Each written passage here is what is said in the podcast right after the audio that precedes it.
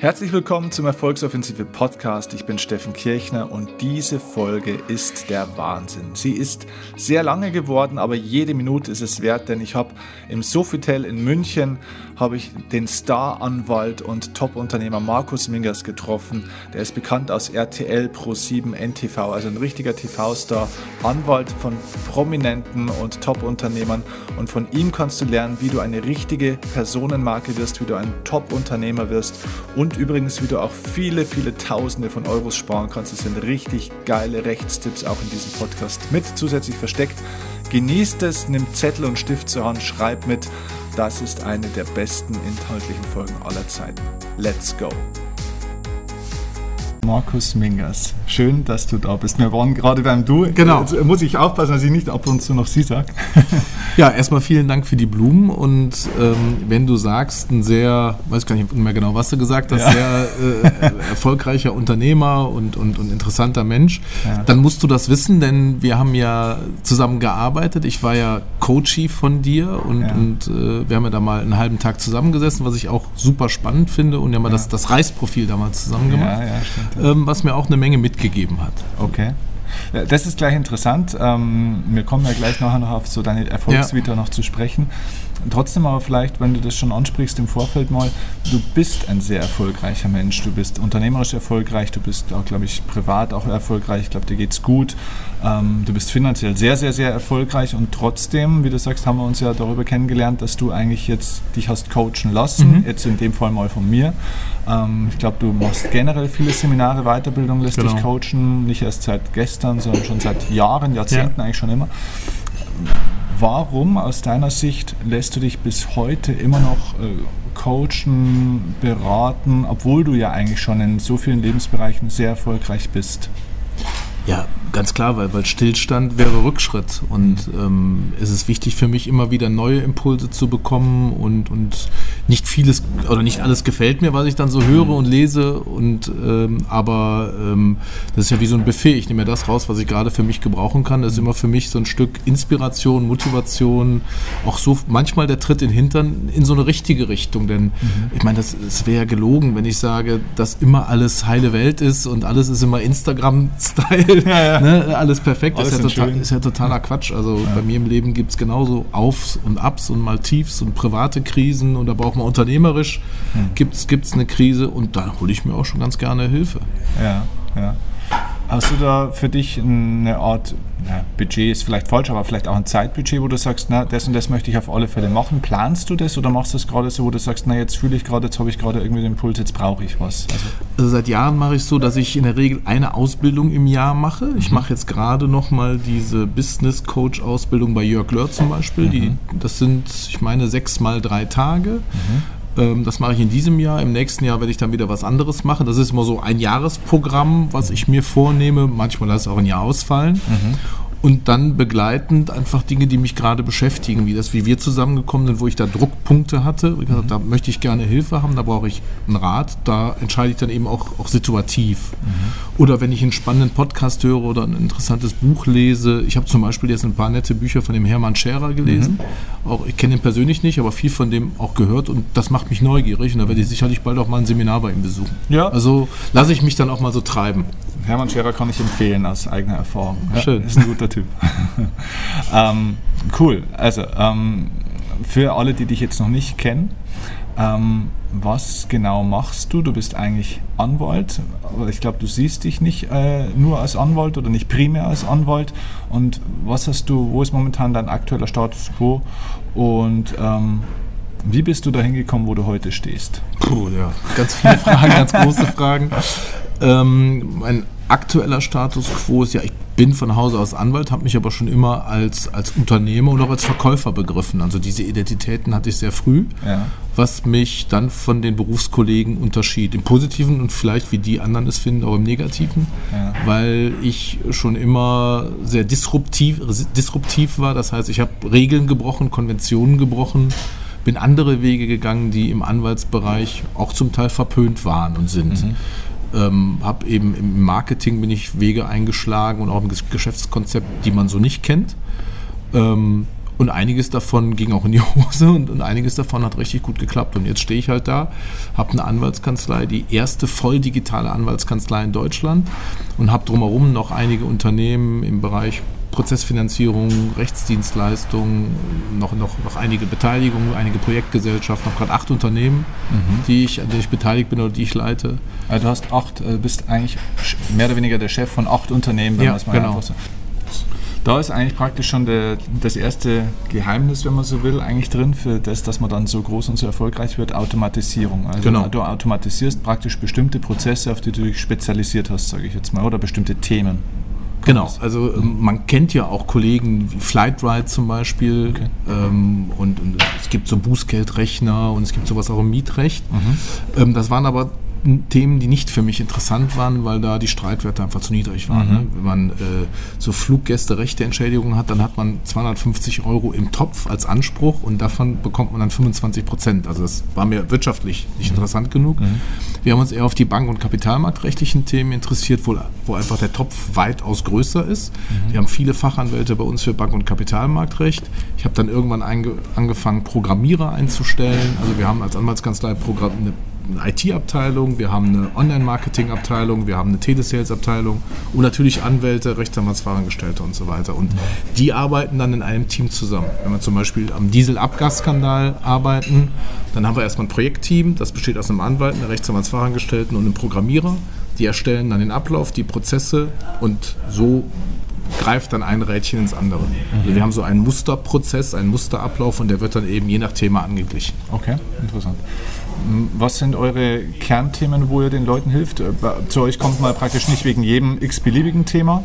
Also was weiß ich, wenn ich jetzt einen Strafzettel kriege, gegen den ich Einspruch einlege, dann brauche ich eigentlich nicht zu euch kommen. Nö, das ist nicht unsere Zielgruppe. Es mhm. ist so, dass wir natürlich mittlerweile einen ziemlichen Bekanntheitsgrad mhm. erreicht haben und dadurch werden an uns solche Sachen auch angetragen. Das heißt, wir haben drei Anwälte, die dieses herkömmliche Anwaltsgeschäft äh, bei uns abdecken. Also auch vom Strafzettel bis zur Scheidung machen die alles. Ja. Aber unser Kerngeschäft sind eben diese Massengeschäfte, zum Beispiel Diesel. Mhm. Da haben wir jetzt sehr viel Klagen gegen VW. Also immer so dieses Spiel Verbraucher gegen Konzern. Wir verklagen Banken im Bereich äh, Widerruf Immobiliardarlehen. Wir verklagen die Autokonzerne im Bereich Diesel und im Bereich Widerruf Autokredite. Ähm, wir verklagen die ganzen Versicherer im Bereich Rückabwicklung, Lebensversicherung. Also da geht es meistens darum, dass Kapital frei wird für die, für die Leute. Okay, äh, das heißt, ähm, schauen wir mal, wie wir heute in dem Gespräch auch äh, klarkommen. Vielleicht machen wir sogar eine eigene Folge mal draus, haben wir vorhin Gerne. schon gesagt. Ähm, aber für alle, die jetzt zuhören, ähm, könnte eigentlich das, was du ja auch, das ist ja auch zum Beispiel sehr spannend, ein ähm, anderes Konzept bei dir, wenn man sich das auch ansieht. Du bist sehr aktiv eben auch auf den sozialen Kanälen, auf YouTube mhm. und so weiter. Du gibst wahnsinnig viel Wissen auch tatsächlich raus. Ja. Ähm, ich glaube, du hast auch diesen, diesen Spruch, also ich habe mir das so zum Motto gemacht, ich ver verschenke, was ich weiß, um zu verkaufen, was ich kann. Genau. Na? Und ähm, tatsächlich ist es so, dass du viel Wissen auch rausgibst in dem Ding, wo können sich Menschen tatsächlich auch Geld wieder sparen oder wiederholen. Mhm. Und da geht es nicht um kleine Summen, sondern um große Summen. Genau. Für alle, die jetzt zuhören, und ich glaube, da ist die Zielgruppe relativ hoch bei, bei mhm. deinen Kernthemen, wo ganz konkret, was sind so die zwei, drei Hauptpunkte, wo die Leute mal hellhörig werden sollten, wo, wo du sagst, da wissen viele nicht, was eigentlich noch geht, wie sich die Leute da wieder viel zurückholen können? Also das erste ist natürlich, wenn die vom Abgasskandal betroffen sind. Mhm. Da gewinnen wir gerade jeden Prozess. Okay. Ähm, das führt dann dazu, also das Problem ist ja, wenn man vom Abgasskandal betroffen ist, hat das Fahrzeug leidet eine enorme Wertminderung. Das heißt, das werde ich nie wieder zu irgendeinem ordentlichen Preis äh, mhm. weiter veräußern können. Ja. Wenn ich das also finanziert habe, dann habe ich einen riesen Wertverlust. Ähm, ich habe Fahrverbote im, In, in, im, Innenstadtbereich. Teilweise droht die, die Zulassung, ja. äh, dass sie entzogen wird. Das heißt, mit der Kiste kann ich nicht mehr viel anfangen und wir verklagen dann gerade VW vor allen Dingen, weil die Ansprüche verjähren zum 31.12.2018. Das heißt, da muss ich dieses Jahr noch klagen. Mhm. Ähm, und die Leute äh, können, geben das Fahrzeug zurück und bekommen den Kaufpreis wieder abzüglich einer Nutzungsentschädigung für die gefahrenen Kilometer. Das ist so eine Formel, je nach Gericht immer ein bisschen anders, aber ähm, wir haben mal ausgerechnet, wenn man zum Beispiel ein Auto für 30.000 Euro kauft, ist 30.000 Kilometer gefahren, ähm, dann bekommt man noch 27.000 Euro für das Fahrzeug zurück. Also es ist immer noch ein ganz guter Deal. Gut, ja. Also von daher äh, empfehlen wir das zu tun, vor allen Dingen, weil die Erfolgsaussichten sehr hoch sind. Wir haben dann auch eigene Prozessfinanzierungsgesellschaften, also die Leute, die nicht rechtsschutzversichert sind, die können bei uns eben rein auf erfolgsorientierter Basis die Sachen durchklagen was ja schon mal ein mega Alleinstellungsmerkmal ist. Das genau. heißt, genau. also das, das, heißt, ihr prüft diesen Fall ja. und wenn ihr sagt, dieser Fall ist eine klare Nummer für uns, mhm. dann geht ihr voll ins Risiko.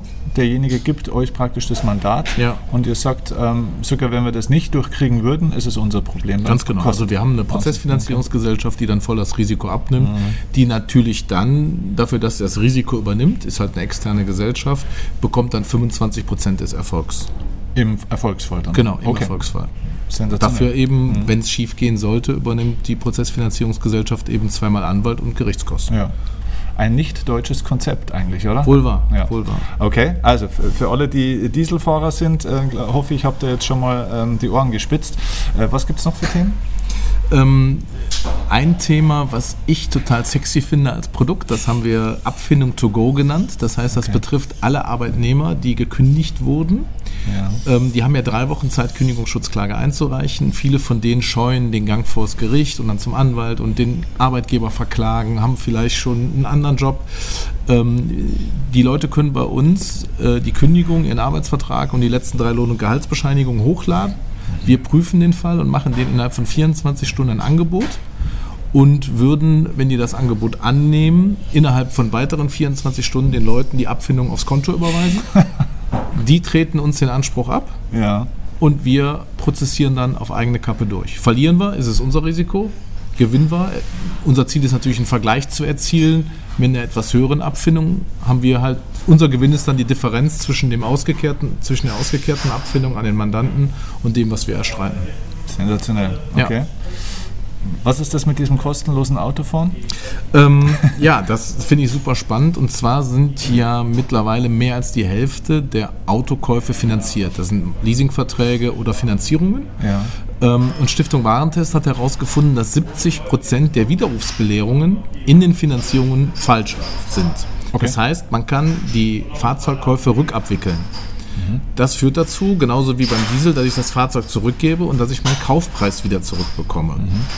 Wenn ich den Kaufvertrag oder den Finanzierungsvertrag nach 2014 abgeschlossen habe, also ab Juni 2014, brauche ich noch nicht mal einen Nutzungsersatz bezahlen für die gefahrenen Kilometer. Mhm.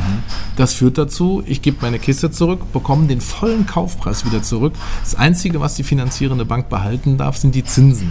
Mhm. Und die sind ja gerade bei der Autofinanzierung verschwindend gering. Die sind ja 1% und weniger. Ja, ja, das heißt, wenn ich 30.000 Euro finanziert habe, sind das 300 Euro, die die Bank behalten darf. Ja. Und 29.700 Euro bekomme ich wieder zurück. Und fahre dann, so sagen wir da ein bisschen Kosten, provokativ, kostenlos Auto. Jetzt kommen natürlich die Moralapostel um die Ecke, so die einen oder anderen könnte ich mir vorstellen, die dann wieder sagen, ja, und wenn das jetzt jeder machen würde und die armen, äh, hier die, die armen Autohäuser, ist das überhaupt der Schaden, das würde mich jetzt tatsächlich interessieren, äh, auch selber, ist das der Schaden des Autohauses oder des Automobilherstellers, also des, der Firma, des Konzerns dahinter? Also beim Diesel ist es so, dass wir mittlerweile nur noch VW verklagen. Das ist ja. der Schaden des Konzerns. Auch da werden wir natürlich auch in den sozialen Medien dann von Mitarbeitern von VW gehatet, ja, wir würden Arbeitsplätze kosten und was würden wir da tun? Dann ist meine Antwort eben nicht wir haben betrogen, sondern der VW-Konzern hat seine Kunden betrogen und seit drei Jahren ist der Abgasskandal in den Medien und bekannt und es ist eine Sauerei, wie die mit ihren Kunden umgehen. Absolut. Das ist eine Verarsche sondergleich, das muss man echt mal so deutlich sagen. Ja.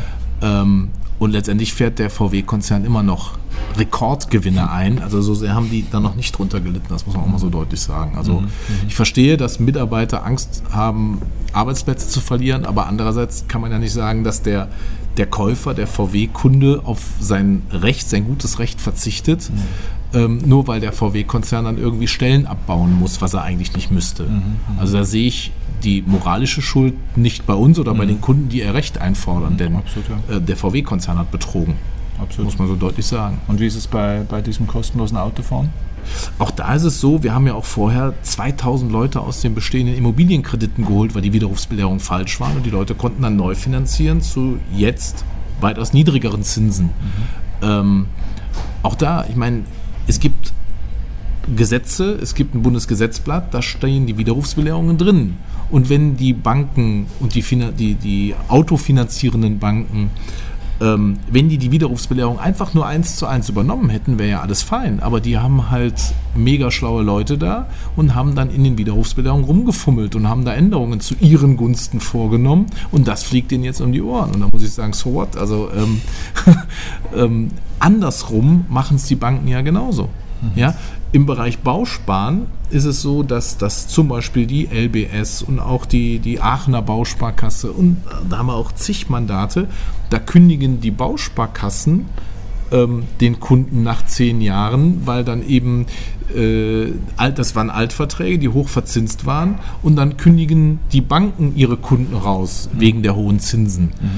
Und das ist genauso unredlich, denn ähm, die haben auch den Vertrag damals abgeschlossen und da müsste man auch sagen, dass die sich am Vertrag gebunden fühlen sollten. Dann nutzen die genauso mhm. eine rechtliche Möglichkeit, um sich aus dem für sie schlecht verzinsten Vertrag zu stehlen. Andersrum machen es die, die Kunden eben auch. Also ja ähm, da jetzt als Bank auf den Kunden zu zeigen und zu sagen, das ist unredlich, was du tust, fühle dich doch bitte an geschlossene Verträge gehalten, das ist eine Doppelmoral. Ja, ja, genau. Wird nicht mit gleichen Regeln gekämpft. Genau, mal, ne? genau. Jeder holt halt das so. Beste aus der Rechtslage raus für sich aus seiner Position, sage ich. Genau, also Banken, Versicherer, Autoindustrie, die machen es ja genauso. Sobald sie einen Schlupfwinkel für sich finden, nutzen die den auch. Und warum soll der Verbraucher das nicht auch tun? Oder Versicherungen zum Beispiel. Ne? Wie oft hat man das, dass man sagt, naja, ich bin ja eigentlich versichert, ne? auch Rechtsschutzversicherung zum Beispiel ne? oder jede Versicherung teilweise. Ja, in dem Fall greift es dann doch wieder nicht und so weiter. Ne? Also es gibt ja so viele Schlupflöcher damit. Genau, also wir ähm, holen die Leute ja auch aus ihren Lebensversicherungen raus, okay. auch weil die Widerrufsbelehrungen da falsch sind. Wenn man sich mal das Produkt Lebensversicherung ansucht, äh, anschaut, dann ist das ja so eins der Lieblingsprodukte der Deutschen. Mhm. Das ist eine Volksverdummung, mhm. das Produkt. Denn ja man gibt ja vermeintlich Garantiezinsen auf dieses Versicherungsprodukt, aber es wird ja nicht gesagt, dass, der, dass sich die Garantiezinsen nur auf den Sparbeitrag beziehen. Wenn ich aber 100 Euro Prämie bezahle, sind zwischen 35 und 40 Euro sind weg. Die gehen an Verwaltungskosten und Teil an, an Provisionen die drauf sind weg und der eigentliche Sparbeitrag sind nur 60 Euro. Und darauf beziehen sich dann die Garantiezinsen, sodass der effektive Garantiezins natürlich viel niedriger ist. Der ist fast nur die Hälfte wert. Ja. Ähm, und heute ist es dann eben so, dann wurde dann den Leuten eine Versicherung, da eine Lebensversicherung verkauft und dann wurde dann mit 8% Wertsteigerung pro Jahr gerechnet und dann kam dann als Altersvorsorge ein dicker Betrag raus und die Leute dachten, ja, ich bin ja sicher. Da aber sich der Kapitalmarkt so geändert hat, die Zinsen in den Keller gegangen sind, bekommen die Leute zum Teil noch nicht mal die eingezahlten Prämien am Ende der Sparzeit raus, Wahnsinn. weil eben die 40 Prozent vorne ja, immer ja, weggehen. Ja. Ähm, und da gibt es eben auch die Möglichkeit, durch fehlerhafte Widerrufsbelehrung die Leute aus den laufenden ähm, Lebensversicherungsverträgen rauszuholen. Die bekommen dann ihre Prämien zurück, abzüglich Todesfallschutz, plus einer Nutzungsentschädigung. Das heißt, das ist quasi ein Schadensersatz für, äh, für die Leute, weil sie ja im Laufe der Vertragszeit der Versicherung das Geld zur Verfügung gestellt hat und die konnten damit arbeiten. Und die Margen, die die dann in dem Zeitraum erzielt haben, müssen die dann auskehren. Mhm sodass man da nochmal so rund 30 bis 50 Prozent des Rückkaufswertes nochmal oben drauf kriegt an Nutzungsersatz. Wahnsinn.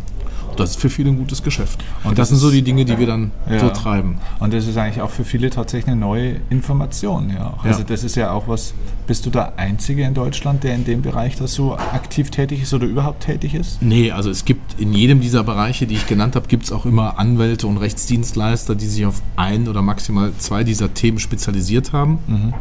Bei uns ist eben besonders, dass wir haben eine Anwaltskanzlei, die voll digitalisiert ist und das gibt es so gut wie gar nicht. Mhm. Wir haben aber vorne auch eigene Vertriebsgesellschaften, mhm. also eigene Rechtsdienstleister, die auch voll digitalisiert sind, mit 2000 Maklern angeschlossen, mit einem Performance Marketing im, im Lead Management, mit einem Affiliate-System, ähm, die eben uns das Geschäft reinbringen. Wir haben eine eigene Telesales-Abteilung, eigene Programmierer vorne in dem Bereich und das ist eben auch alles voll digitalisiert. Mhm ähm, und so dass wir eben einen voll digitalisierten Vertrieb haben und ein voll digitalisiertes Backoffice. Und das als Kombination auf, den, auf der Vielzahl der Themen, das ist eben einzigartig. Und beschleunigt auch wahnsinnig, ne? die Prozesse, kann ich mir jetzt vorstellen. Absolut, oder? absolut. Also wenn du dir vorstellst, ein normaler Anwalt, der sorgfältig arbeitet, schafft ja mal, gut 500 Akten im Jahr. Mhm. 500 Mandate, 500 mhm. Akten. Unsere Leute ist drei bis vier oder fünffache an Akten pro Jahr, einfach indem sie die Technik nutzen. Wahnsinn. Okay. Unglaublich. Also das heißt für alle, die jetzt zuhören, wenn ihr einen Diesel habt, wenn ihr generell ein Auto habt, das äh, finanziert ist, ähm, also wo eine Finanzierung läuft, das geleast ist, wenn ihr, was habt man noch alles, ähm, Lebensversicherung habt und ja. so weiter, dann ist die Folge jetzt wahrscheinlich schon, kann Zehntausende von Euros wert sein. Ja, Allein diese Information. Ne? Also ja. dann ähm, unbedingt an deine Kanzlei sich dann auch wenden. Äh, wir verlinken alles, wie man euch erreichen kann in den Show Notes unten. Ähm, also super, schon mal erstmal die Info. Ähm, jetzt lass uns mal so ein bisschen auf dieses Unternehmerische von dir kommen, Gerne. auf die unternehmerische Entwicklung ich glaube, so wie du das jetzt gerade auch beschrieben hast, was ihr alles macht, wie ihr euch aufgestellt habt, wenn jetzt ein Berufskollege von dir mhm. sich das jetzt gerade anhört, der auch Anwalt ist, ich glaube, der hat wahrscheinlich von den letzten drei Minuten 80 Prozent nicht verstanden. Performance, Marketing, Affiliates und so weiter, der weiß gar nicht, was das ist. Erzähl mal vielleicht, dass wir mal wirklich zurückgehen. Wie ist der Weg von Markus Mingers zu diesem Weg, wo er heute ist? Ein Unternehmer, der, sage ich jetzt mal, auch ganz eigene Wege geht, der erstens natürlich auch fachlich kreativere mhm. Lösungen offenbar entwickelt als viele andere aber auch sein Unternehmen auf eine ganz andere Art und Weise aufgestellt hat als viele andere. Wie war der Weg denn dorthin? So wird man ja nicht geboren. Du bist ja auch durch ein System irgendwie gegangen, mhm. hast Dinge gelernt, warst irgendwo, was weiß ich, irgendwo mal ein klassischer Anwalt, äh, bist in Gerichten vielleicht auch gesessen oder ich, weiß es nicht. Ne? Ähm, wie kommt man denn aus diesem System dann raus? Wie hast du dich denn da so neu erfunden? Also offen gestanden habe ich immer so einen so Game Changer gehabt, ähm, aus der Not heraus. Mhm. Also bei mir hat das unternehmerische Denken auch aus der Not heraus angefangen. Als ich Mitte 20 war, war meine damalige Freundin ungewollt schwanger mhm. ähm, und wir brauchten halt Geld. Mhm. Ne? Eltern wollten und konnten nicht unterstützen. Ähm, und dann haben wir beide halt gearbeitet, Tag und Nacht gearbeitet und ich war bei einer Examensvorbereitung und merkte, das ging so nicht. Mhm. Hab dann überlegt, wie kann ich Examensvorbereitungen mit Geldverdienen verbinden. Hab dann an der Uni in Bonn am schwarzen Brett Zettel ausgehangen, dass ich Jura-Nachhilfe gebe. Okay. Ich habe mich damals viel mit Vera Birkenbiel beschäftigt. Ich fand die richtig gut. Ja. Ähm, so gehirngerechtes Lernen und Denken und vom Gehirnbesitzer zum Gehirnbenutzer. Das fand ich super spannend damals. Ja. Und habe dann ähm, auf diese Art und Weise, habe das versucht dann zu transferieren auf Jura-Lernen, auf die Juristerei und habe den Leuten dann sehr anschaulich die Juristerei beigebracht. Mhm. Was es damals nicht gab und gibt es auch heute noch nicht. Also meine Tochter ist jetzt im ersten Semester Jura. Der wird genau die gleichen Bücher empfohlen, die mir übrigens vor 25 Jahren empfohlen wurden. Die haben sich didaktisch nicht wirklich weiterentwickelt. Ja. Das heißt, du hast in der Juristerei einen älteren, respektablen Herr im grauen Anzug stehen, der sein Buch vorliest und vorträgt, aber das hat mit wirklicher pädagogischer Didaktik nichts zu tun. Nichts zu tun. Und als ich dann anfing, dann nach Vera Birkenbiel die Sachen aufzubrechen, einfach zu erklären, Bildchen zu machen, mit persönlicher Betroffenheit kleine Beispiele zu bringen, weg von den großen abstrakten Denkmodellen hin zu, dass die Leute das fühlen können. Erstmal schauen, welcher Sinneskanal ist angesprochen, wo erreiche ich mein Gegenüber am besten, ne, äh, welcher Sinneskanal ist der bevorzugte und so habe ich dann auch die Beispiele gestrickt. Dann hatte ich dann wirklich sehr schnell Erfolge und habe dann sehr schnell 20 Nachhilfeschüler gehabt, habe denen für 20 Mark die Stunde Jura-Nachhilfe gegeben und habe gemerkt, das macht mir so Spaß und offensichtlich habe ich da auch ein Talent zu und es ist außergewöhnlich. Habe dann mein erstes Examen ganz ordentlich gemacht und habe dann sofort ein juristisches Repetitorium gegründet für die Studierenden. Mhm. Und habe dann in der Wartezeit aufs Referendariat in jedem Fachbereich, was es gab, Bücher und, und äh, Material geschrieben und konzipiert und habe Tag und Nacht da gearbeitet und habe, damals gab es halt noch einen Tageslichtprojektor.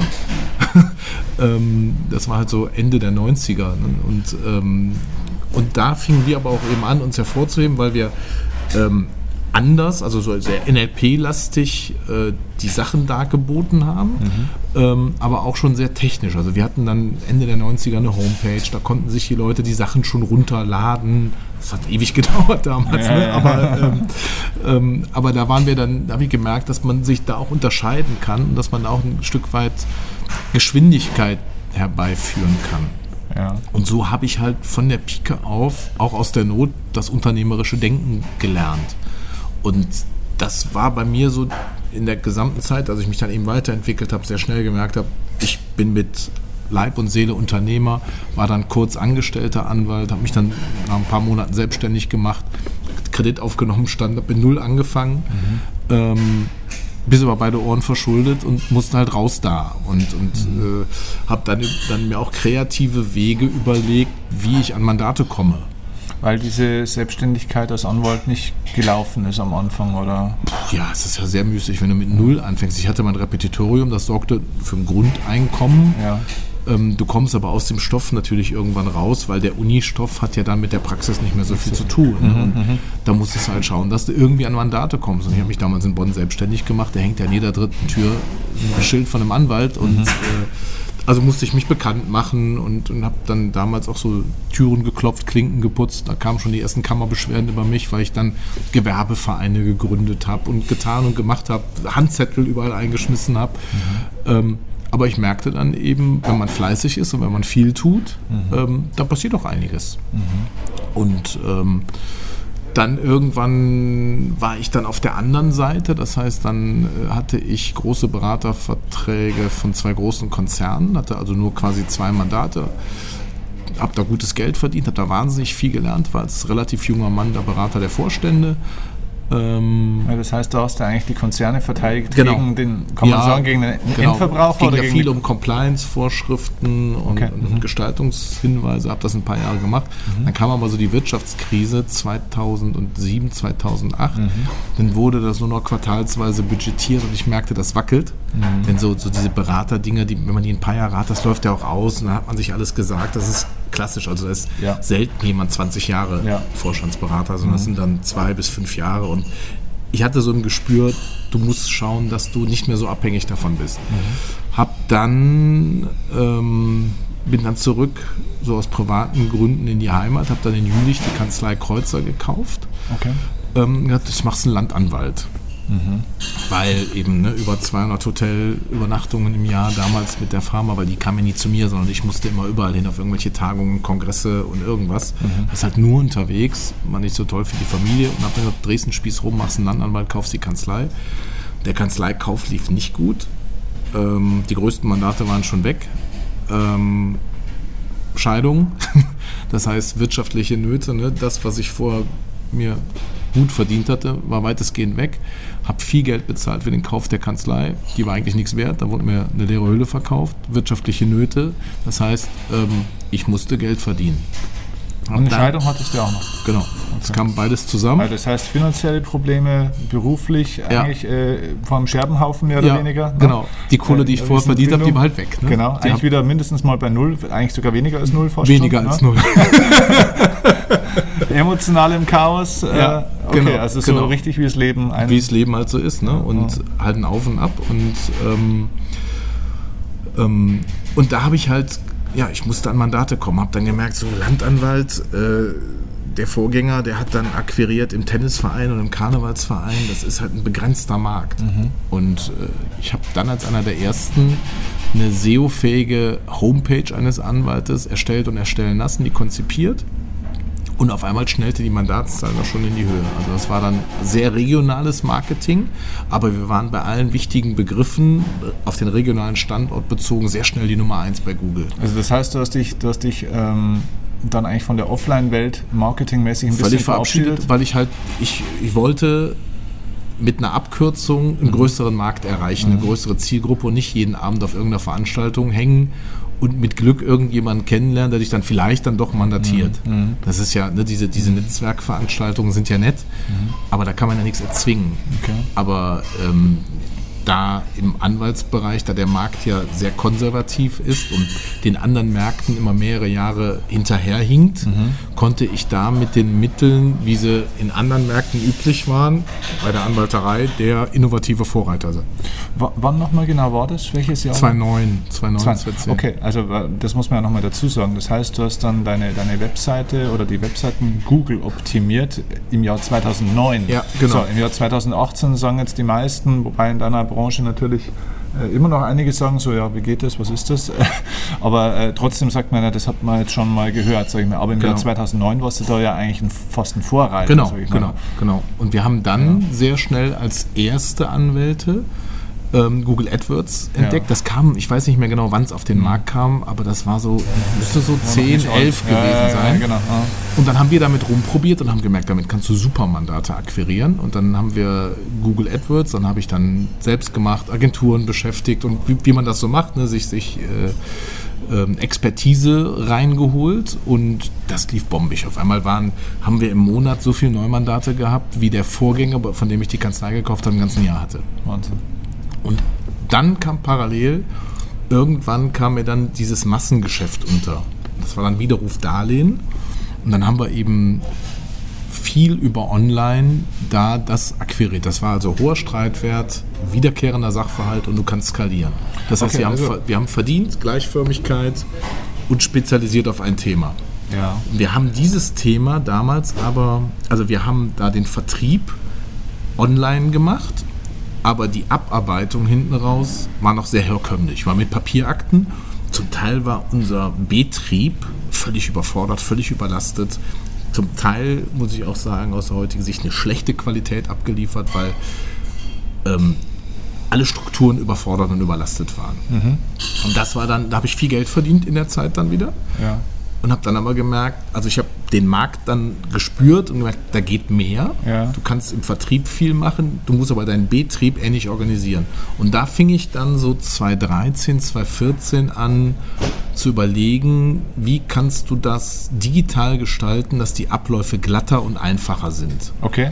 Äh, bloß als, als Zwischenstopp mal, bloß dass man die Struktur nochmal hinkriegt, äh, die, die, die sage ich mal, die Erfolgsschlüssel, sage ich jetzt mal, wie sowas entsteht, äh, nochmal als, als Fazit. Ich versuche das äh, mitzudenken und zu merken mir. Als erstes Mal, es ging, also gut, du hattest eine gewisse Grundexpertise, sage ich mal, also ein Fach-Know-how. Ja. Du bist aber dann nicht reingegangen und hast noch weiter Fach-Know-how aufgebaut in irgendwelchen Bereichen, sondern du hast eigentlich erstmal noch Vertriebskanälen geschaut. Also, Ja. Oder, oder nach, nach dem, wo sind eigentlich die Leute und wie kann ich die am schnellsten, am besten ansprechen. Genau, also disruptiv in den Markt rein. Genau. Ähm, und Guerilla. Das heißt, erstmal schreien, sagen, dass ich es kann. Ja. Wenn es funktioniert, das haben auch viele Themen nicht funktioniert, die ich Ja. angegangen bin. Aber wenn es funktioniert, werde ich mir das Know-how schon aneignen können. Okay. Also ich habe es immer rumgedreht. Okay, also schon relativ laut. Äh, da, da noch eine Zwischenfrage dazu. Jetzt ist es ja in diesen ganzen rechtsberatenden Berufen ja nicht ganz ohne, soweit ich das weiß. Da hast du wahrscheinlich auch ein bisschen auf die Fresse gekriegt, schätze ich jetzt mal. Ich habe jede Woche eine Kammerbeschwerde gegen mich. Und das würde mich interessieren. Was machst du dann da damit? Weil normalerweise sagst du ja dann, oh ja, das dürfen wir nicht, äh, sollten wir uns zurückhalten. Also anfangs ähm, hatte ich da auch großen Respekt vor. Okay. ähm, dann irgendwann gewöhnst du dich dran, weil das halt meistens Anwaltskollegen sind, die dich anschwärzen. Die, die, die Das heißt- denken, der klaut mir meine Mandate, ähm, anstatt es selbst zu versuchen und selbst zu machen. Ähm, man, er hat ja nichts davon, wenn er mich anschwärzt. Ja, und wie hast du dich denn da verteidigt dann dagegen? Ist es denn rechtlich dann noch im Rahmen gewesen? Oder Ja, also weil sonst bisher- machen die dir den Betrieb zu. Es ist bisher nie was passiert, Okay. nie irgendwie was kassiert von der Kammer, ist immer gut gegangen. Mittlerweile ist es so, dass ich einen externen Anwalt, der sich darauf spezialisiert hat, beschäftige. Das heißt, wenn da ein Brief kommt, gebe ich es unge ungesehen weiter, der kümmert sich drum. Okay. ähm, muss ich halt Geld investieren und ich habe halt die Strukturen verändert. Das heißt, mein Marketing ist ausgelagert in eine externe GmbH, ein Rechtsdienstleister. Ja. Der macht das und der unterliegt eben nicht der Kammeraufsicht. Okay, aber wichtiges Learning auch, wenn man dann, sage ich mal, den ersten Erfolg, die Sichtbarkeit kriegt und einen die Leute nicht mehr ignorieren und auch nicht mehr belächeln, sondern irgendwann bekämpfen, der übliche Weg. Ähm, und dann mit dem Kriegsbeil wedeln von der Entfernung, dann nicht gleich irgendwie wieder, äh, ja, sage ich jetzt mal, äh, Ko- Kopf ins Sand stecken und davonlaufen, sondern einfach mal weitermachen. Ja, genau. Ich meine, äh, was war das? Meine erste Kammerbeschwerde habe ich bekommen, weil mein, als ich mich zum ersten Mal 2002 muss das gewesen sein, als Anwalt selbstständig gemacht habe, hatte ich ein Schild, was beleuchtet war. Das war meine erste Kammerbeschwerde, weil das wäre ja standeswidrig. Also das ist immer dieses Niveau. Unglaublich. Ne, weil ich Social Media, jetzt geht es um Facebook-Ads, weil das, was ich, wie die Facebook-Ad aufgebaut wäre, wäre ja standeswidrig. Weil ich zum Beispiel gesagt habe, kostenloses Autofahren. War auch eine Kammerbeschwerde. Ne, also das hat immer so dieses Niveau, wo du denkst, ja, so what, ne? Also und da ist auch bisher nie was passiert. Okay, gut. Dann hattest du diese Bekanntheit. Es kommt, ähm, du, du merkst, dieser Vertriebskanal funktioniert, der Marketingkanal funktioniert. Du hast dich dann thematisch positioniert, sage ich jetzt mal, Ja. spezialisiert. Das heißt, kein Bauchladen aufgebaut, sondern spitz auch reingegangen. So, und dann kam der Punkt, ähm, wo du sagst, so, jetzt kam auf einmal so viel Nachfrage, man muss auf Erfolg auch vorbereitet sein, Ja. ein Stück weit. Ne? Ich glaube, da, nicht. da, daran scheitern auch viele Ja, tatsächlich. ja. Ne? Waren wir nicht. Ähm, wir haben es dann irgendwie mit Personal und Überstunden. Ich habe die Leute auch, ich hatte Leute im Burnout, weil wir so viel arbeiten mussten, so viel Druck entstand, weil die Mandanten sich beschwert haben und, und, und du musst Fristen einhalten. Ähm, wir haben dann, also mir ist es gelungen, ein sehr hochmotiviertes Team aufzubauen. Die hatten auch alle Bock zu arbeiten, aber es war zu viel. Es war zu viel für die Leute. Ähm, das System drohte zu kollabieren. Ist jetzt ein bisschen überzeichnet formuliert, Ja, aber ja. es war echt nah dran das war für mich halt ein Learning. Ich weiß, wie es vorne geht. Ich weiß, wie ich Geld verdienen kann. Ja. Ich muss aber jetzt mein, mein, mein Backoffice ganz anders gestalten, um es sauber hinzukriegen, um, um Durchlauf zu haben, um eine gute Qualität in einer guten Zeit anbieten zu können. Und da war eben die Wahl, entweder ähm, investiere ich wahnsinnig in Personalkosten, Ja. Und dann hast du aber, das habe ich auch eine Zeit lang gemacht, aber dann hast du mehr Mitarbeiter, mehr Führung, mehr Probleme. Je Ja. mehr Menschen du hast, Ja. desto komplizierter und komplexer wird das Ganze. Und du drehst dich irgendwann nur noch um dich selbst und, und verlierst dann auch ein Stück weit den Blick für den Markt und fürs Wesentliche. Ähm, und dann habe ich irgendwann einen, das hat es bei mir Klick gemacht, da habe ich ein Interview gelesen im Handelsblatt des CEO, ich weiß gar nicht mehr den Namen, von der Ingdiba. Und der hat gesagt, ähm, bei, zum einen, wer jetzt schnell ist bei der Digitalisierung, dann sind die Schnellen fressen die Langsamen und nicht die Großen die Kleinen. Ähm, wer jetzt schnell ist bei der Digitalisierung, der wird sich ein wesentliches Stück vom Kuchen abschneiden können. Und er hat gesagt, wir sind zwar Bankkaufleute, wir sind zwar eine Bank, aber ich habe die Hälfte der Banker entlassener Programmierer eingestellt. Wahnsinn. Mhm. Ähm, und da hat es bei mir Klick gemacht, dass äh, wenn die Bank, die konservative Bank das kann, dann muss das eine Anwaltskanzlei auch können. Ich habe da nicht die Leute bei mir entlassen, Ja. sondern habe einfach angefangen, Programmierer einzustellen und gesagt, wir müssen, also nicht nur der Anwaltsmarkt ist konservativ, auch die Anwaltssoftware ist konservativ. Es gibt, wenn ich dir unsere Anwaltssoftware, unsere Anwendersoftware, das ist der Marktführer, wenn ich dir die zeigen würde, würdest du die Hände über den Kopf zusammenschlagen. Das ist fast doch DOS-Ebene. ähm, also es ist gruselig, was das Ding bietet. Ähm, daher bist du darauf angewiesen, es selbst zu tun. Und dann haben wir eben, äh, dann haben wir uns externe Angebote reingeholt und die wollten, damit das so ist, wie meine Vision, damit die nur so halbwegs abgebildet war, ich weiß gar nicht mehr, ich glaube, das Angebot war 600.000 Euro oder sowas haben. Okay. Und dann habe ich gesagt, nö, dann suche ich mir Programmierer, dann habe ich Programmierer selbst eingestellt. Und die haben mir das Ding dann nach und nach entwickelt.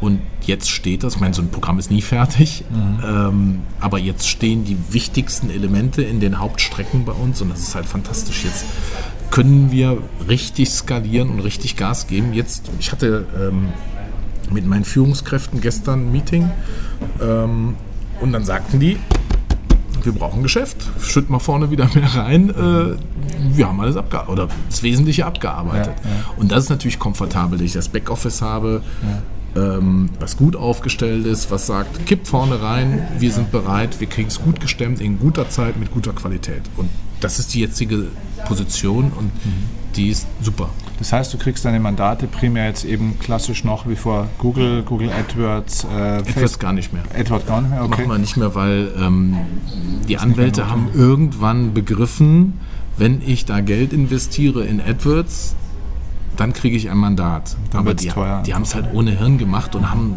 geballert, ähm, sodass dann so ein Klickpreis irgendwie bei 200 Euro lag, wenn du eine Kündigungsschutzklage haben willst. Ne? Und das, das hat sich überhaupt nicht mehr gerechnet, sodass wir kaum noch AdWords-Budget haben. Momentan alles Social Media, alles Facebook und, und ein bisschen Insta. Also Instagram tatsächlich, auch, das muss man sich auch mal auf der Zunge zergehen lassen. Anwälte kriegen Mandate über Instagram, wo man, wo man sagt, na, normalerweise die 16- bis 20-Jährigen sitzen da drin, machen schöne Fotos von ihrem Körper und das war es eigentlich. Wie kriegst du über Instagram Mandate? Ähm, also zum einen schalten wir Ads, ne? also kurze Videoclips ähm, in der Story, kurze Anreißer mit einem Swipe. Ähm, aber es ist ja nicht nur die Ad, also die Werbeanzeige, sondern es geht ja auch um Brand. Und da haben wir sehr viel gearbeitet. Ich werde seit vielen Jahren von PR-Agenturen begleitet. Habe äh, angefangen in Köln mit so einer gut ein, alteingesessenen PR-Agentur, die mir geholfen hat. Mein Ziel war eben große Reichweite. Ich vertrete Verbraucher und da ist eben immer noch Bildzeitung und RTL diejenigen, die mit der, mit der größten Reichweite, auch da rümpfen viele meiner Berufskollegen die Nase, aber ich bin bei beiden regelmäßig präsent. Ich bin viel bei NTV, viel bei, bei RTL, bin jetzt Bild, Rechtsexperte. Mhm. Ähm, und jetzt habe ich die PR-Agentur gewechselt zu, zu, jüngeren Kollegen, die jetzt gerade richtig Gas geben. Ähm, und dadurch entsteht halt ein Brand. Ne? Morgen habe ich, bin ich in der bundesweiten Ausgabe der Welt mit dem VW-Thema, mit Bild und großem Interview und so weiter.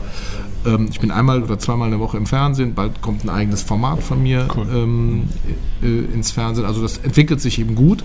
Und durch den Brand, das hast ja immer die Zweitverwertung über Social Media, warst im Fernsehen, postest ein Bild, hast einen Bekanntheitsgrad, hast eine Kompetenzvermutung, weil der ja im Fernsehen war und dann kommen die Mandate dann durch. Also ja. es erzielt dann einen Sogeffekt. Ja, so wie es der Kräuter, glaube ich, sagt, na, die Leute kaufen, was sie kennen. Genau. Also im Endeffekt hast du eine Marke geschaffen, eine Personenmarke zum Schluss. Ja.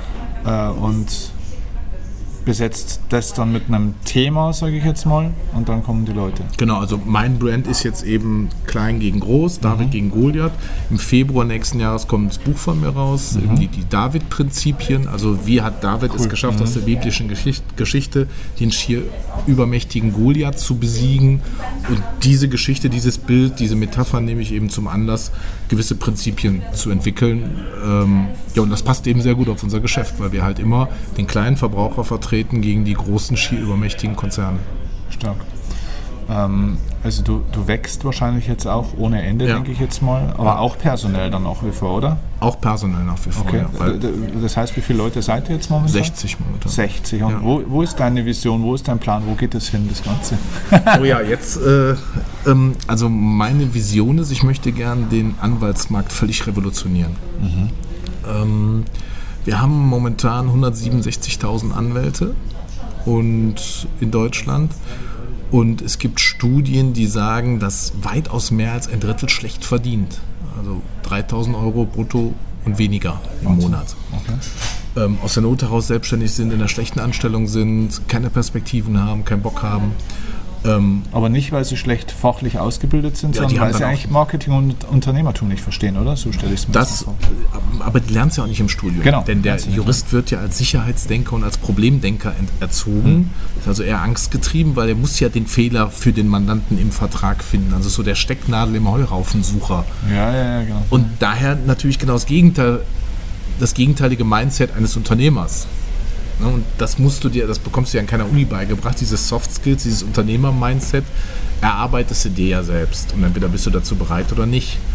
Ähm, viele machen aber den ersten Schritt gar nicht, weil sie ja, wie gesagt, genau, weil die, weil die angstbehaftet sind, Sicherheitsdenker. Und dann bist du nie Unternehmer. Ja. Ähm, und das ist so ein bisschen die Zickmühle der Anwaltschaft. Mhm. Und meine Vision ist eben, ähm, ich habe also jetzt Gespräche geführt mit einem internationalen Konzern im Bereich Digitalisierung und, und die stellen auch Kapital zur Verfügung. Da werden wir wohl ähm, gemeinsam eine Legal Tech Company jetzt aufbauen mit Blockchain-Technologie, ähm, Leads rein. Meine, meine, meine Programme, meine Digitalisierung des Backoffices und des Vertriebs werden da nochmal auf auf ein ganz neues Level gebracht. Und hinten raus ähm, eine Plattform, die sich quasi zwischen der herkömmlichen Anwaltschaft und dem Mandanten stellt. Also eine Plattform, dass die Anwälte von zu Hause arbeiten können, von uns die Fälle bekommen, bearbeiten für uns, wo sie gerade sind, den Fall, bekommen digitalen Assistenten, bearbeiten unseren Fall, arbeiten für uns, können meinetwegen am Tag zehn Klagen für uns schreiben. Mhm und verdienen 1000 Euro am Tag. Verdienen also mehr, als sie sonst mhm. wo irgendwie verdienen würden. Mhm aber sitzen zu Hause im Schneidersitz auf dem Sofa am Laptop. Das heißt, wir haben unser Recruiting-Engpass gelöst, ja. bieten eine Plattform an und spielen halt die Mandate rein. Das ist so die Vision und da glaube ich auch dran. Und diese, diese Plattform wird dann eben dazu da sein, diese Anwaltschaft, die gerade wenig verdient, die aufzufangen. Also Zielgruppe einmal die Anwälte und andererseits eben natürlich auch die Zielgruppe direkt der Customer, der Verbraucher, ähm, der seinen Fall da anbieten kann. Und wir finden eben in unserem, auf unserem Portal dann eben den richtigen Anwalt für den Verbraucher. Das heißt, also du, du bist ja momentan noch der, der David gegen die Konzerne, also gegen genau. Goliaths genau. praktisch, so verstehe ich es. Aber wenn diese Vision wahr wird, dann wirst du ja selber auch zum Goliath irgendwann mal, oder? Also das, das wird ja die, du wirst ja zur größten Rechtsanwaltskanzlei, äh, Vereinigung oder Organisation Deutschlands, sage ich jetzt. Absolut, mal. das ist das Ziel. Cool. Ja dann bist du der Goliath für den David. Genau. Das Gegen ist ein schönes Bild. das gefällt mir. Das ist der nächste Buchtitel. Dann. Ja, geil. Äh, zu dem Buch müssen wir auch dann irgendwann äh, bei Gelegenheit nochmal sprechen. Da machen wir auch eine eigene Folge am besten dann mal dazu, weil ich glaube, das ist auch äh, richtig gut. Da kann man, glaube ich, auch sehr viel mitnehmen. Was mich jetzt noch interessieren würde auch, ähm, du kriegst ja trotzdem, auch wenn du natürlich nicht so schnell bisher wachsen kannst wie jetzt dann mit dieser neuen Strategie, und trotzdem, überall wo ich hinkomme, schreien die Leute immer, ja, es gibt kein Personal, es gibt zu wenig Leute und die Leute, die, die mhm. du kriegst, sind nur Schrott und so weiter. So, totaler Personalengpass. Bei dir laufen die Leute rein und laufen mhm. rein und laufen rein. Was, was ist bei dir anders? Warum kriegst du Leute und andere nicht? Also zum einen muss ich sagen, es ist natürlich auch Fluktuation bei uns, mhm. weil es ist bei uns ein anderes Arbeiten als in einer herkömmlichen Anwaltskanzlei. Kürzlich mhm. hat eine Kollegin gekündigt, die ich sehr schätze, die gesagt, du, das ist nichts für mich, dieses digitale Arbeiten im Massengeschäft. Ich möchte gerne den Mandanten vor mir sitzen okay. haben, den mhm. eine Stunde sehen, der soll mir mhm. erzählen, was er so hat und dann helfe ich dem. Mhm. Das, also das ist bei uns das Arbeiten nicht. Mhm. Ähm, wer aber halt Geld verdienen will und das auch als, als, als Dienstleistung, als Geschäft sieht, der ist bei uns richtig aufgehoben und wir haben es halt geschafft, ähm, ja auch ein Arbeitgeberbrand zu sein und ist halt, wir sind halt ein Unternehmen, die tatsächlich ja auch, es gibt so nicht nochmal. Ja. ja, wir sitzen in der Pampa, ähm, aber haben Mandate in ganz Deutschland und haben mehr Mandate als die meisten Anwaltskanzleien zusammen die wir da bearbeiten. Das heißt, wir sind jetzt schon Marktführer im Bereich digitale Technologie auf dem Anwaltsmarkt. Mhm. Ähm, und das macht uns schon besonders. Also bei uns ist eher so ein, so ein Start-up-Spirit im Unternehmen und es passiert halt täglich was. Es, äh, es, ist immer Bewegung bei uns drin. Wir haben dann vorgestern oder nicht vorgestern, äh, vorletzte Woche kam zufälligerweise dann irgendwie so ein Großmandat angeflogen mit 800 Lebensversicherungen, die wir dann betreuen von einem ähm, mit einem Honorarvolumen von äh, 1,2 Millionen Euro, wo du sagst, yes, ne? ähm, gleichzeitig passiert aber dann auch, dass ich, mir wieder was Neues einfällt und dass die Systeme eben jetzt äh, ein Stück weit nach links geschoben werden, weil ich meine, dass das jetzt der bessere Weg ist. Das heißt für alle ständige Bereitschaft zur Veränderung. Ne? Und, und ähm, es ist immer viel los. Es ist bei uns nie so, dass man mal die Hände in den Schoß legen kann, sondern es brennt. Sehr dynamisch, sehr. Absolut, ja. Was das denn, muss man mögen. Ne? Ja, das muss man mögen. Ja. Das ist auch eine Lebensentscheidung, sage ja. ich mal, ne? für, für meinen eigenen Lifestyle. Genau. Wo, wo, führst du diese Vorstellungsgespräche noch selber? Machen das andere Leute für dich? Ähm, bei den Anwälten mache ich es häufig selber noch. Mhm. Ähm, weil die Leute, ist ja so der Nasenfaktor, ich bin so das Gesicht nach außen, wollen mich dann auch sehen. Mhm. Ähm, bei den restlichen Mitarbeitern macht das meine Kanzleimanagerin, die Frau Jansen. Okay, das heißt, äh, du bist ja auch selber als Anwalt eigentlich gar nicht mehr wirklich tätig, sondern Richtig. wirklich eigentlich als Marketingprodukt nach außen, als Gesicht ja. mehr oder weniger. Genau, ne, also mein Job ist Unternehmensführung, also ich arbeite am Unternehmen, nicht im Unternehmen. Mhm. Das ist wirklich sehr, sehr selten für, weiß ich nicht, meinen engsten Freundeskreis mache ich dann was mhm. selber. Mhm. Oder ich betreue auch häufiger Mandate strategisch. Das heißt, ich gucke von außen drauf, gebe die Richtung vor und meine Anwälte machen dann so dieses alltägliche Doing, also die breiten Schriftsatz vor. Aber ich gebe halt so meine Ideen dann dazu, in welche Richtung das geben könnte, mhm. gehen könnte. Aber 95 Prozent meiner Tätigkeit ist am Unternehmen strategisch und ja. Marketing. Du bist aus dem Operativen fast komplett raus ja, eigentlich. Ne? Genau. Okay. Ähm, mm, jetzt hast du damals auch gesagt, das weiß ich noch von, von unserem Coaching, das wir hatten, da hast du das mal so erwähnt, dass du, du hast auch selber eine Mentaltrainer-Ausbildung mhm. gemacht. Ähm, du hast vorhin von Vera Birkenbiel erzählt, ähm, du machst Business Coach-Ausbildung äh, etc. etc. NLP, glaube mhm. ich, auch was, äh, viel gemacht. Ne? Mhm. Mm, ist ja für einen Anwalt eigentlich komplett branchen, also nicht eigentlich, sondern ist komplett branchenfremd, ist komplett in einer anderen Welt. Ja ich persönlich glaube, genau da liegt der Schlüssel für deinen Erfolg, weil mhm. du durch diese Ausbildungen wahrscheinlich gelernt hast, wie der Mensch funktioniert, so ein Stück weit. Also erst einmal du selber, deine Mitarbeiter, generell, also psychologische Systeme, sage ich jetzt mal, also auch Erfolgspsychologie. was ja dann auch im Vertrieb wichtig ist, was, was in der Erschaffung von Systemen und so weiter wichtig ist, wie man Menschen auch catchen kann, sage ich jetzt mal, Aufmerksamkeit gewinnen ja. kann, Sogwirkung erzielen kann. Würdest du das auch so sehen, dass das eigentlich wahrscheinlich so versteckt, eigentlich wahrscheinlich der, der geheime Schlüssel zu vielem auch war, was mit entstanden ist? Absolut. Also es ist wichtig im Bereich Verkauf, es ist wichtig im Bereich Kommunikation, im Bereich Führung, aber auch im Zwischenmenschlichen und natürlich auch das Ich. Denn ähm, wie ich eingangs schon sagte, ich wehre mich gerade so ein bisschen gegen die heile Instagram-Welt. Alle mhm. essen nur gesund und machen immer Sport, sind immer diszipliniert mhm. und heiterteil und mir geht es immer gut. Mhm. Das ist Bullshit. Ja. Also so ist das Leben nicht. Ähm, ich glaube, der erfolgreiche Unternehmer ist derjenige, der eben konstant dabei ist und der eben auch mit den, ja, mit den Hindernissen des Alltags umgehen kann. Du, eben hat mich mein Steuerberater angerufen, der sagt, Ergebnis Betriebsprüfung, da ist mir auch erstmal das Herz in die Hose gerutscht und scheiße. Ne? Also, boah, ne? und dann, ja, was machen wir jetzt? Und ja, muss halt einen dicken Betrag wahrscheinlich irgendwann nachzahlen. Ja, das sind halt auch so Dinge, klar, ne? das ist, ähm, so ist das Leben. Und ich glaube aber, die Kunst ist ja, wie man mit diesen Hindernissen im Alltag, mit diesen auch Rückschlägen, Tiefschlägen, Nackenschlägen, Enttäuschungen, wie man damit einfach umgeht und dass man ähm, in der Lage ist oder, oder dass man einfach als Unternehmer weiß, das gehört dazu. Das ist quasi einkalkuliert in meinem Weg. Und dass ich weiß, es kann immer irgendwo was kommen. Es ist nicht immer alles nur toll. Die Frage ist aber ja, wie ich mit den eigentlichen Herausforderungen umgehe. Ne, Fange ich an, an, zu heulen, lege mich ins Bett und sage, äh, ich höre auf, bringt ja nichts. Mhm. Oder sage ich, ja, ich werde schon eine Lösung finden. Mhm. Also so mein wichtiger Glaubenssatz ist eben, am Ende wird immer alles gut. Mhm. Und daran glaube ich auch.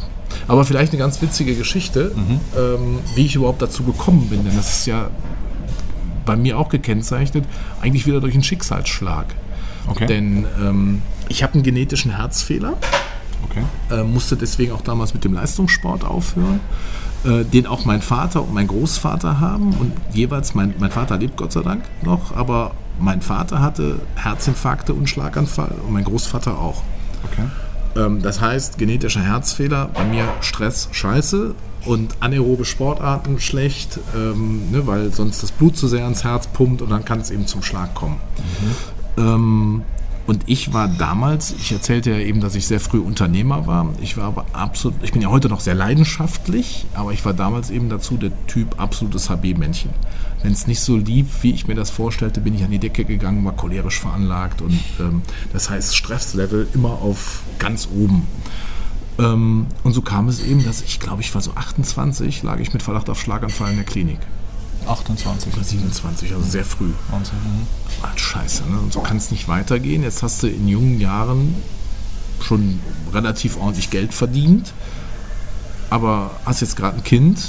Mhm. Äh, aber wenn du so weitermachst, dann wirst du nicht alt. Mhm.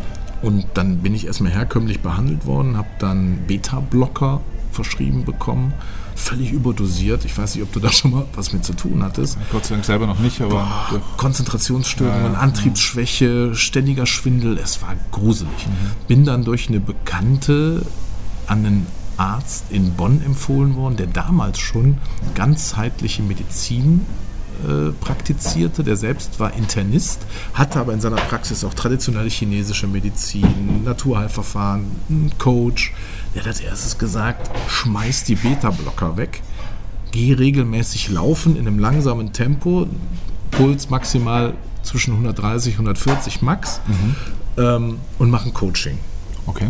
Und so bin ich erstmalig damit in Kontakt gekommen, habe dann da ein Coaching gemacht, ähm, bin dann empfohlen worden an jemanden in Essen, habe dann da eine Mentaltrainerausbildung gemacht, einen Stresstherapeuten aus, also ne, habe mich mhm. dafür begeistert, habe ein Coaching gemacht und habe dann angefangen mit diesen Ausbildungen einfach mich mit mir selbst erstmal zu beschäftigen mhm. und habe dann gemerkt, wie mein Mindset ist, welche Glaubenssätze dazu führen, dass ich eben so schnell nach oben gehe, habe dann sehr an mir gearbeitet ähm, und dann gemerkt, dass es funktioniert.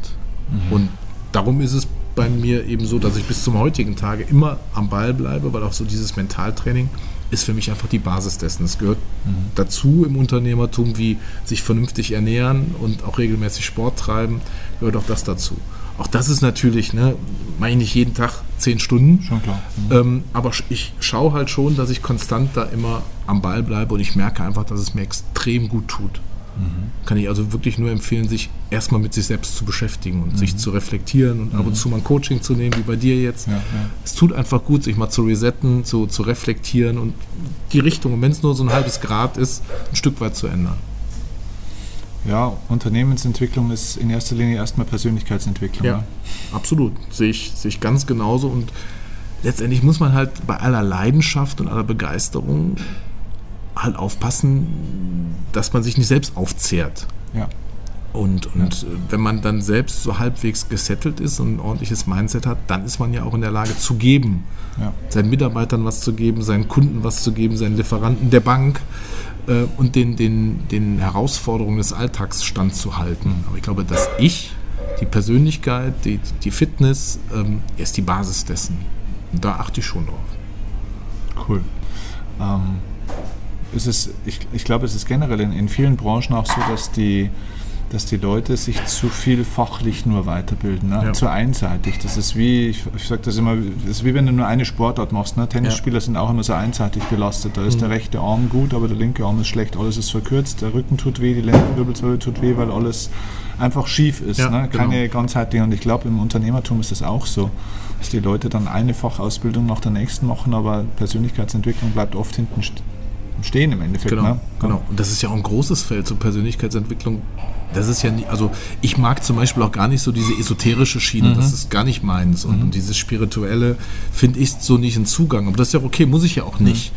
Aber dann sucht man sich eben halt Angebote, die für einen passen. Ne? Also ich muss nicht dieses typisch amerikanische Chaka Chaka, das ist nicht so meins, mhm. aber es gibt ja auch andere Anbieter auf dem Markt und dann ja. sucht man sich eben den Teilbereich, der für einen passt und der, der gut, der sich auch gut anfühlt. Ja. Ähm, ja, und dazu gehören ja dann auch weitere Dinge wie Kommunikation zum Beispiel, Umgang mit Konflikten, Teamfähigkeit. Ähm, Leadership ist ja ein riesengroßes Thema. Ne? Ja, also, wie, wie, gehe ich mit Menschen um? Ja. Wenn ich heute zurückblicke, wie ich zum Teil geführt habe, boah, da schäme ich mich für mich selbst zum Teil. Aber gut, so ist es halt. Ne? So entwickelt man sich. Und das Wichtigste ist ja, dass man an den Fehlern lernt und dass man sich selbst reflektiert und weitermacht, dass man nächstes Mal besser und anders macht. Mhm. Ja, ja, ja, eben auch Business Skills, sage ich mal. Ne? Auch das, was dich ja auszeichnet im Vergleich zum anderen Anwalt. Du bist ja vielleicht nicht fachlich der beste Anwalt der Welt. Äh, Nö aber du bist halt einfach einer der besten Geschäftsmänner der Welt. Und die Kombination aus dieser fachlichen Expertise, die du hast, und der, äh, des Business-Know-hows und der Persönlichkeitsentwicklung, diese Dreierkonstellation ist halt im Markt fast einzigartig mehr. Genau, weniger, ne? genau. Das ist alles kein Hexenwerk, aber man muss die Sachen einfach nur konsequent machen und umsetzen. Mhm. Und daran scheitern gerade die Anwälte. Ja, nicht nur die. In anderen Branchen auch so. Also kenne es jetzt natürlich aus der Steuerberatung ja. ganz stark, mhm. ne, von meinem Klar. Vater auch und, und der ganzen Branche und in viele Branchen, in die ich selber komme. Das ist ehrlich gesagt fast überall das gleiche Thema. Aber klar, die rechtsberatenden Berufe sind vielleicht immer noch mal ein paar Jahre weiter hinten, so gefühlt ja, für mich Gott sei Dank. Ja, ja, zum Glück. Ne? Hermann Scherer sagt, jedes Problem ist eine noch nicht gegründete Firma. Genau, ne? genau. Das, da hat er recht. Was würdest du jetzt jemand raten, der gerade selbstständig ist, sich selbstständig machen will oder als Unternehmer vorwärts kommen will oder Unternehmerin? Ähm, was sind aus deiner Sicht so die zwei, drei wichtigsten Punkte aus deiner Erfahrung jetzt, was diese Leute beachten müssen, um einen ähnlich erfolgreichen Weg auf ihrer Dimension, auf ihrem Level äh, hinzulegen? Mm, ich habe, ich bin ja alter Fußballfan ja. ähm, und habe äh, vor kurzem diese Amazon Prime Dokumentation über Pep Guardiola und Manchester City gesehen. All or Nothing heißt das. Mhm. Und ich finde, dieser Pep Guardiola ist ein Wahnsinnstyp. Mhm. Ähm, und der hat auch so Erfolgsprinzipien, ähm, die ich toll fand. Also er sagte als erstes ähm, Arbeit und Disziplin. Mhm klingt jetzt sehr hart, aber es ist so. Also mhm. ähm, ist ja letztendlich, wenn ich nur sechs Stunden am Tag arbeite und der andere arbeitet zwölf, dann rechne das mal hoch in der Woche und im Monat, dann kommt einfach mehr dabei raus. Als Unternehmer kann ich mich nicht auf die faule Haut legen und wenn ich halt nicht gerade arbeite, bin ich gedanklich mit meinem Business beschäftigt. Also eigentlich 24-7. Mhm. Ähm, das muss man wissen, das ist der Preis, den man fürs Unternehmertum bezahlt. Und das empfindet man aber ja nicht als Arbeit und das ist so der, der zweite Faktor, den der Pep Guardiola sagt, das hat Leidenschaft. Mhm. Wenn, ich, wenn ich leidenschaftlich das tue, wenn ich das liebe, was ich tue, und wenn ich nur das tue, was ich liebe, ähm, dann empfinde ich eine Leidenschaft, dann empfinde ich die Arbeit auch nicht als solche, sondern es ist eine Freude. Dann wache ich manchmal um 5 Uhr nachts auf und dann gehen mir tausend Gedanken durch den Kopf, dann ist es aber keine Belastung und denke, scheiße, so früh wach, mhm. sondern setze ich mich an den Laptop und schreibe es runter und, und bin auf einmal im Flow und auf einmal gucke ich auf die Uhr und es ist 10 Uhr. Ähm, ne, und, und, da gehört auch das Thema Delegieren zum Beispiel ja, dazu. Ne? Aber genau. tu, tu, nur das, was du liebst, heißt auch, dass du dich von Dingen trennst oder Dinge abgibst, die du eben nicht so liebst, die zwar gemacht gehören, aber ja vielleicht nicht auf Dauer von einem selber. Absolut. Und du, du hast ja auch eben gesagt, dass ich nicht der beste Anwalt sicherlich bin. Bin ich auch nicht. Und ich mag es überhaupt nicht, im Büro zu sitzen, Akten zu wälzen. Mhm. Irgendwann habe ich gesagt, ich möchte irgendwann in der Position sein, dass das andere für mich tun. Ich habe keinen Bock drauf und das ja. ist auch nicht mein Talent. Und wenn ich keinen Bock drauf habe, mache ich es mit Widerwillen und dann mache ich es auch nicht in der Exzellenz, wie es sein müsste. Ähm, oder ich habe eine persönliche Assistentin jetzt, die vieles für mich erledigt und mir den Rücken frei hält. Mhm. Ähm, weil ich, ich bin einerseits sehr strukturiert, aber da das so viel ist bei mir mit mhm. Terminen und Telefonaten, auch ein Stück weit dann einfach chaotisch und Klar. setzt dann auch am Tag wieder Schwerpunkte, kick einfach Termine raus. Das, manche empfinden das dann als unhöflich, aber ich ja. muss da meine Schwerpunkte setzen. Klar. Und ich habe halt eine persönliche Assistentin, die mich da völlig managt und da mache ich die Augen zu, wenn ich irgendwo hin muss, hat die das für mich geregelt. Mhm. Ähm, also auch das gehört für mich dazu, dieses Delegieren und sich auf die wichtigsten Dinge konzentrieren. Mhm. Ähm, und dann sagte der eben in dieser Dokumentation dann noch weiter, um, um das kurz zu Ende zu bringen, ähm, für ihn ist ähm, Entschlusskraft wichtig. Mhm. Also, dass, wenn man eine Entscheidung getroffen hat, dass man das Ding auch konsequent durchzieht und dass man nicht sofort seine Taktik ändert, nur mhm. weil vielleicht irgendwo kurzfristig ein Erfolg lockt, mhm. sondern wenn man eine Strategie hat, einen Plan hat, dann das Ding auch durchziehen. Mhm. Ähm, und dann das, das vierte, was ich sehr wichtig finde, ist eben eine Vision haben. Mhm. Also ich, dass man sich traut, groß zu denken. Ähm, ich habe das Buch von Grant Cardone gelesen, 10x. Weiß ich, kennst du den? Äh, nur vom Namen, ich habe es nicht gelesen. Ne? Der sagte, nimm, denke groß, nimm deine Vision und multipliziere alles nochmal mit 10. Mhm. Und ähm, von daher traue ich mich eben auch mittlerweile zu sagen, ich will den Anwaltsmarkt revolutionieren. Ist ja leicht gesagt. Ganz viele Leute werden sagen, der hat es ja nicht mehr alle. Was ist denn das für ein Großkotz? Aber ich glaube da wirklich dran. Ja. Und ist halt die Frage, ob ich es wirklich so schaffe, aber ich werde auf jeden Fall in diese Richtung gehen. Und mhm. ich glaube halt daran, wenn man so ein Ziel hat und geht in die Richtung, dann lernt man irgendwie Leute kennen, dann ist es ein Zufall, dann lernt man den kennen, der bringt einen vielleicht dann nochmal auf eine andere Idee, die dann vielleicht ein Stück weit anders sich entwickelt. So war das auch. Ich wollte eigentlich ein Franchise-Modell machen. Mhm. Und dann sagte jemand zu mir, hör mal, du bist so digital unterwegs, das ist doch inkonsequent. Du hast doch keinen Burger, den du verkaufst, du hast kein Produkt. Mhm mach eine Plattform. Mhm. Ne, geh das Digitale konsequent in den nächsten Schritt. Mhm. So, ich war eigentlich, ich hatte die Franchise-Verträge stehen. Ich hatte Leute, die wollten mir Masterlizenzen abnehmen. Ich habe jetzt nochmal gesagt, nee, das machst du doch nicht. Das ist nicht dein Ziel, sondern die Plattform muss dein Ziel mhm. sein. Mhm. mhm. Und so entwickelt sich das Ganze immer. Wenn du groß denkst, eine große Vision hast, dafür brennst, dann glaube ich, dann kannst du auch echt viel erreichen. Ich glaube, an dem scheitern die meisten, an diesem Großdenken. Ne? Da scheitern sie schon im, im Privatleben. Ich, ich bin zufälligerweise tatsächlich gestern auch mit einem Geschäftsführer von einem großen Pharmaunternehmen auch zusammengesessen beim Mittagessen und der hat erzählt, er war von einer Zeit äh, in, in Indien mit einigen mhm. Leuten auch und ähm, dann sind die in fremde Unternehmen geführt worden ja. dort. Und dann waren die bei einer großen indischen Versicherung und haben da einfach mal so ein paar Tage schauen dürfen, wie machen die was. Und dann war der Chef von dieser indischen Versicherung, hat dann denen im Endeffekt erzählt, na gut, wenn die jetzt bei uns, wenn die Leute jetzt bei uns irgendeine Versicherung abschließen, sagen wir mal jetzt, die kostet mal, um es einfach zu rechnen, 100 Euro. Was denkt ihr denn, was haben wir denn da normal Marge? Mhm. So, und jetzt sagt er, jetzt kommt ihr aus Deutschland daher und ihr denkt, na, wenn das jetzt, was weiß ich, 100 Euro kostet, dann haben die halt vielleicht 30 Euro Marge oder irgend sowas. Das ist bei euch so. Und sagt er, bei uns sind es minus 5 Euro. Hm. Dann haben die gesagt, ja wie minus 5 Euro? Verkauft was und legt noch was drauf und sagt ja, ähm, wir haben in Indien ziemlich viele Menschen, die wir ansprechen. Und wenn wir möglichst viele Versicherungen raushauen, haben wir erstmal sehr, sehr, sehr viel Geld. Und wir sind eigentlich ursprünglich eine Bank. Das heißt, wir nehmen dieses Geld, investieren das und machen damit sehr, sehr, sehr viel mehr äh, Umsatz und ne, Investment Profit und legen da ganz gerne dann noch 5 Euro drauf.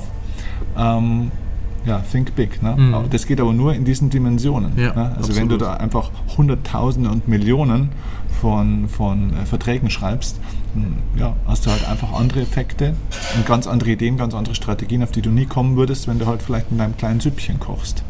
Ja, genau, genau das ist es. Und ich finde so eine Vision auch wichtig, um eine gewisse Zielrichtung anzusteuern. Also wenn man jetzt als Startup anfängt, mhm. sollte man nicht einfach erstmal vor sich hinwurscheln und sagen, ich will jetzt irgendwie Geld verdienen, mhm. sondern es muss irgendwo klar sein, weißes Blatt Papier, wo will ich denn in zehn Jahren sein? Wie soll das denn aussehen? Einfach mal so ein Wunschdenken, so ein Träumen, egal ob das jetzt erstmal realistisch erscheint oder nicht, sondern einfach mal träumen und das Prinzessin-Schloss aufmalen mhm. und dann hat man ja die Richtung mhm. und, und dann ergeben sich eben irgendwie auch die Dinge, mhm. aber man hat zumindest die Richtung, wo man hingeht und wurstelt nicht so vor sich hin. Ich, ich stelle die Frage bei jedem Bewerbungsgespräch, wo sehen Sie sich denn in drei Jahren, wo in fünf Jahren, wo wollen Sie in zehn Jahren sein? Die meisten stottern sich da ein zurecht, weil sie da noch nie drüber nachgedacht haben. Wahnsinn eigentlich, ne? Die ja. Grundsatzfrage. Ja. Also genau, die Frage wollte ich dich vorhin eh noch fragen. Nach welchen Kriterien stellst du eigentlich Leute ein? Überhaupt nicht nach Noten. Okay. Ist mir völlig egal. Mhm. Ähm, ich habe total gerne schräge Lebensläufe. Mhm. Ähm, bei Auszubildenden zum Beispiel liebe ich es, wenn die eine Ausbildung abgebrochen haben, okay. weil die dann ein bisschen älter sind und die Ernsthaftigkeit erkannt haben und viel mehr Gas geben, als ja. wenn ich so ein junges Hühnchen habe, die gerade von der Schule kommt und noch so ein bisschen naiv rumläuft. Ja, und äh, habe jetzt eine Anwältin eingestellt, ähm, Kroatin mit einem Türken verheiratet. Der Türke hat sie verlassen, also kulturell extrem schwierig. Zwei Kinder, jetzt alleinerziehend. Scheiße, Mhm. Aber die gibt Gas. Mhm. Und die hat ein Verantwortungsgefühl, die weiß, wofür sie es macht, die ist diszipliniert. Die kann kämpfen. Die kann kämpfen. Mhm. mhm. Und da brauche ich mir den Lebenslauf gar nicht groß angucken, weil ich weiß, die Frau kann was wahrscheinlich. Mhm. Ne? Die hat mich auch dann im Gespräch überzeugt. Natürlich machst du dir so im Bewerbungsgespräch, ist es für mich wichtig, dass ich den Leuten relativ schnell die Nervosität nehme. Das heißt, ich trete da sehr flach auf, sehr kumpelhaft, sehr freundschaftlich. Ähm, und fragt dann auch ins Private rein, so aus dem Lebenslauf heraus, um Anknüpfungspunkte zu haben. Wenn die Hobbys haben, weiß ich nicht, Tennis, Lesen, irgendwas, mhm. frage ich dann halt da rein und versuche einfach die Leute ins Plaudern zu bringen, mhm. damit die Maske fällt. Denn mhm. ähm, im Bewerbungsgespräch ist ja so, da, klar, ist ein Verkaufsgespräch und jeder verkauft sich geschickt. Ähm, aber auch da gibt es natürlich, da muss man auch offen und ehrlich sagen, ähm, da kannst du so geschult sein, wie du willst. Ähm, da kannst du natürlich auch daneben Eben, liegen, klar. denn du lernst die Leute erst in der Arbeit kennen. Aber so an, an Grundparameter habe ich gerne ja, Lebensläufe, die eben ein bisschen unüblich sind. Dass Leute bewiesen haben, dass sie auch mit Herausforderungen umgehen können. Mhm. Arbeitest du mit Probezeiten? Ja. Immer? Ja, immer. Okay. Wir haben immer sechs Monate Probezeit und danach gibt es auch mehr Geld und eine Belohnung. Und, also wir haben verschiedenste Belohnungssysteme, auch das ist unüblich im Anwaltsbereich. Ähm, ich habe verschiedene Dezernate. Ähm, da sind die Kosten klar geschlüsselt und sobald die in der Gewinnzone sind, gebe ich Teile meines Gewinns ab. Mhm. Und die Dezernatsleitungen mit den Dezernatsleitungen Mitarbeiter entscheiden aufgrund der Mitarbeitergespräche, wer wie viel Geld bekommt. Mhm. Das sind also Umsatz ist natürlich auch ein Faktor, aber die Soft Skills sind da mindestens genauso wichtig. Mhm. Und bei uns bekommt ein Azubi, genauso wie eine Rechtsanwaltsfachangestellte, bis hin zum Anwalt, jeder bekommt eine Prämie, wenn es gut läuft. Mhm. Und da gebe ich eben Teile der Gewinne ab und die Leute entscheiden halt quasi selber. Ich stelle den Topf zur Verfügung, habe irgendwo auch ein Veto- und Mitspracherecht, mhm. aber die Leute entscheiden selber, an wen sie es wie verteilen. Okay. Das funktioniert gut. Cool. Letzte Frage. Ähm, ich weiß gar nicht, wie alt du momentan gerade bist. 45. 45, okay. Wenn der 45-jährige Markus heute seinen, sein älteres Ich, den 90-jährigen Markus, treffen könnte. Der 90-jährige Markus ist immer noch fit, ist frisch, ist leidenschaftlich dabei, sein Leben zu führen, ist aber halt einfach mal doppelt so alt mhm. und somit auch mindestens doppelt so weise. Was glaubst du denn, würde der 90-jährige Markus dem heute 45-jährigen Markus heute raten, wenn der dich jetzt coachen dürfte, so ein paar Minuten? Was würde der dir sagen? Puh, schwierige Frage. Grundsätzlich hast du gut gemacht. ähm, denn seitdem ich für mich den Glaubenssatz habe, am Ende wird alles gut, mhm. da steckt für mich extrem viel dahinter. Mhm gehe ich mit gewissen Situationen viel gelassener um. Und das ist so, glaube ich, der beste Rat, den ein erfahrener, der 90-Jährige dem 45-Jährigen geben kann, dass man auf sich selbst vertraut und, ja, und, und darauf vertraut, dass es am Ende gut wird, dass es am Ende so wird, wie es sein soll. Mhm. Cool. Sehr stark. Wie kann man am besten mit dir jetzt in Kontakt treten? Was ist der schnellste, einfachste Weg? ähm, ja, die, die, herkömmlichen Wege über das Internet, über die Internetseite mingas-kreuzer.de, Facebook, äh, Instagram, das Übliche, aber das verlinkst du ja in den Show Notes. Ähm, an mich selbst rankommen, deswegen dachte ich gerade, ja, ja, schimpfen viele Leute und das ist nicht so einfach, aber so, äh, ja, das ist halt das Thema Schwerpunkte setzen. Genau, okay. Ähm, kannst halt nicht jede Frage dann sofort beantworten. Mhm, okay. Aber auf alle Fälle, falls ihr ähm, Anwalt seid oder überlegt, sowas in die Richtung zu werden, wäre das vielleicht mal eine, ein heißer Tipp, sich vielleicht bei euch sogar zu bewerben, oder? Gerne, gerne. Ähm, da mal reinzuschauen in das Ganze. Ansonsten haben wir am Anfang auch schon gesagt, ne, ähm, schaut unbedingt mal, ob ihr durch diesen Podcast, durch den Tipp nicht wahnsinnig viel Geld sparen könnt und hier mal eine unverbindliche Anfrage stellt. Ich, ich glaube auch eure Beratung ist erstmal auch kostenlos. Genau, sie ist kostenlos. Also die Prüfung der Verträge und dann nennen wir die Zahlen, ähm, den, den Vorteil, dass es alles kostenlos und Abmannatierung ist dann eben kostenpflichtig. Oder eben unsere Prozesskostenfinanzierungsgesellschaft trägt, dann zahlt man halt gar nichts. Cool. Also ich habe auch ein, zwei Fälle, da reden wir jetzt dann nachher gleich noch drüber. Hervorragend. Schon neun Mandanten gewonnen.